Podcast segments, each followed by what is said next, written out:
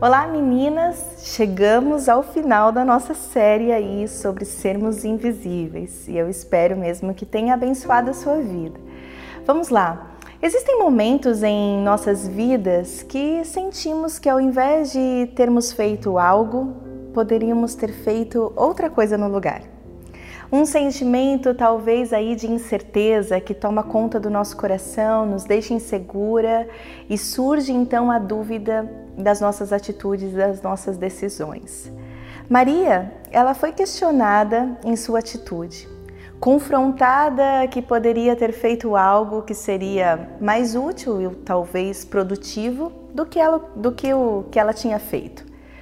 Olha só o que dizem a ela em Marcos capítulo 14, no versículo 5.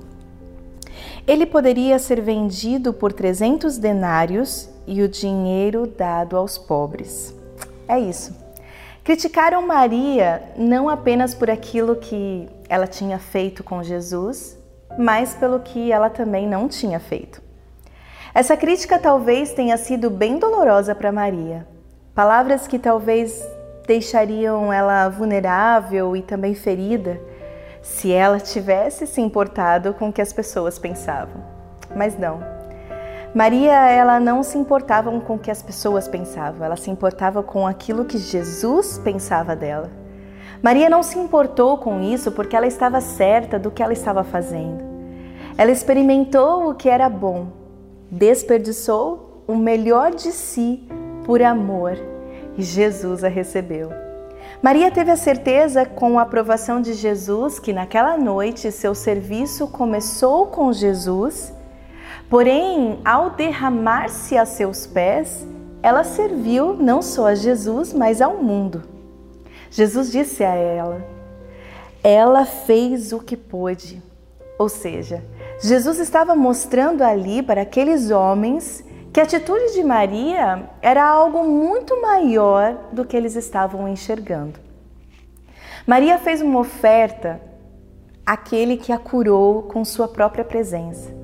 E foi assim que Maria, com toda a sua bagagem e também suas faltas, ungiu Jesus para o seu sepultamento com aquele desperdício de óleo perfumado.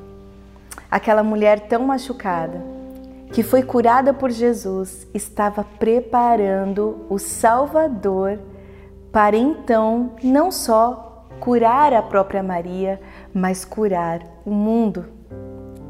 Jesus aprovou a atitude de Maria e também nos convida a fazer o mesmo.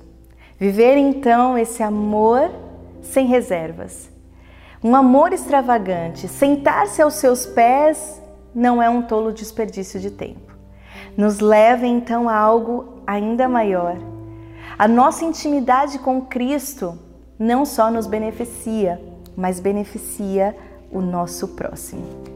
Minha oração para você que acompanhou todo esse estudo sobre Maria de Betânia é que você, assim como Maria, também tenha entendido a necessidade de extravasar seu amor por Jesus e de reconhecer as necessidades que você tem sim em Deus.